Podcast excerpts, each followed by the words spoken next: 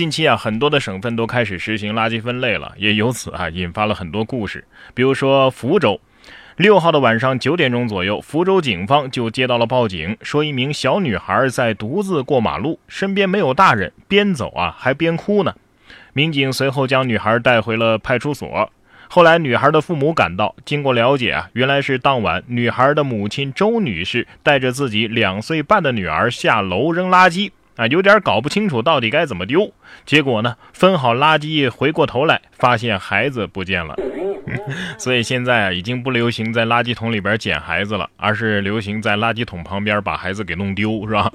不知道女儿会不会这么跟妈妈说：“妈妈。”你在垃圾堆待这么久，是不是想要捡别的小孩回家呀？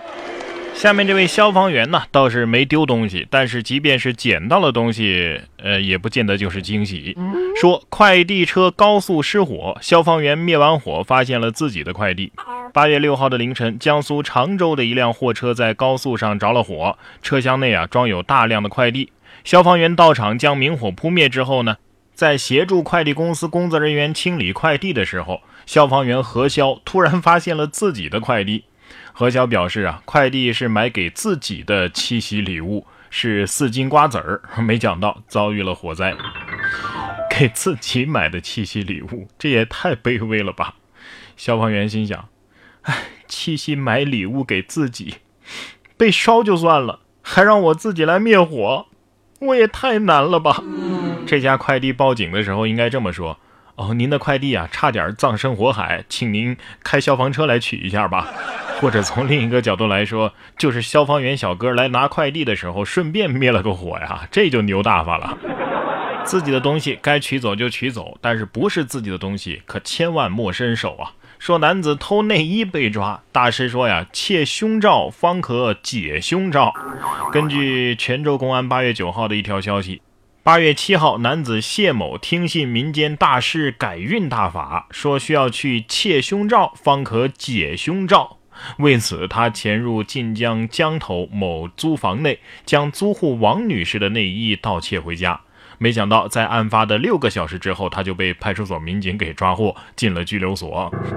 你信他个鬼啊！糟老头子坏的很，你也不动脑子想想，胸罩是别人的。你偷胸罩，就是把别人的胸罩带回你自己家了，这哪儿吉利了？这忒不吉利了，好不好？叫我说呀，你个男子汉大丈夫就该敢做敢当，变态就变态，干嘛要推给迷信呢？啊，这年头连变态都这么不坦诚了吗？啊，告诉你怎么样才能解自己的胸罩。首先，你要当一个女装大佬，然后就可以天天解开自己的胸罩了。有句话说得好，吃自己的饭，流自己的汗，自己的事情自己干。最近韩国文体部就说了，咱们的国家的运动员去东京奥运会比赛要吃自己的饭，因为不放心日本的食物。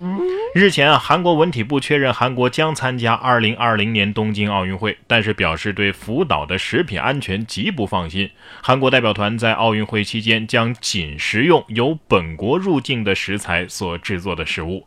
韩国文体部预计将在本月的二十号举行的东京奥运会代表团团长会议上向东京奥组委提出申请，并且要求日方简化检疫措施。不过，我在这里还是要劝韩方三思啊！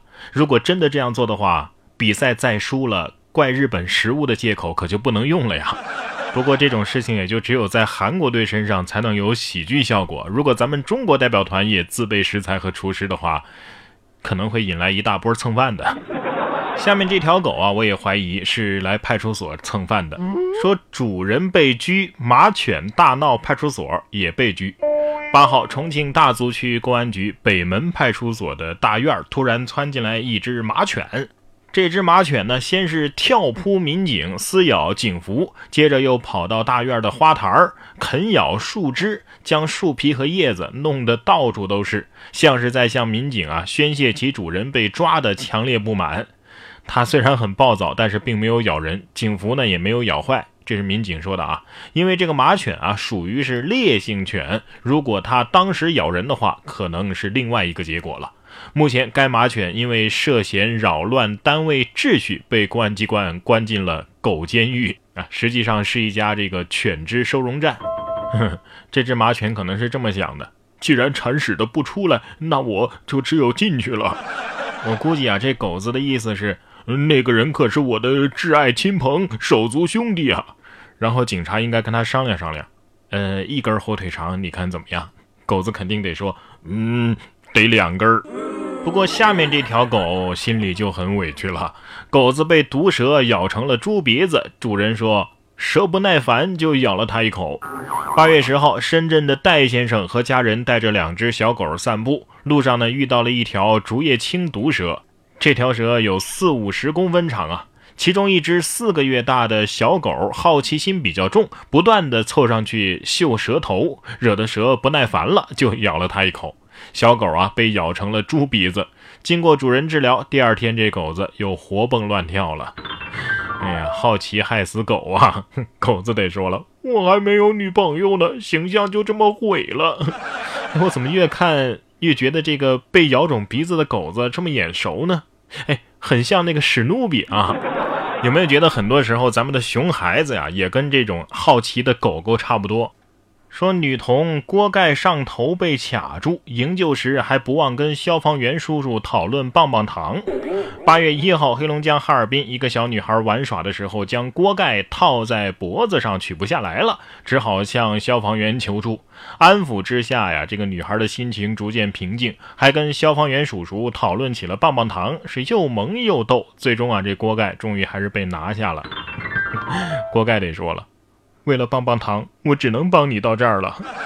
哎，果然熊孩子万物皆可卡头啊啊！这个暑假可是把咱们消防员叔叔忙坏了。对呀。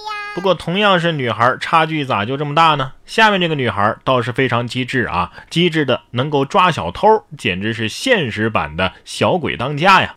八月九号，福建石狮一个男子在便利店买啤酒之后，就坐在收银台喝了起来。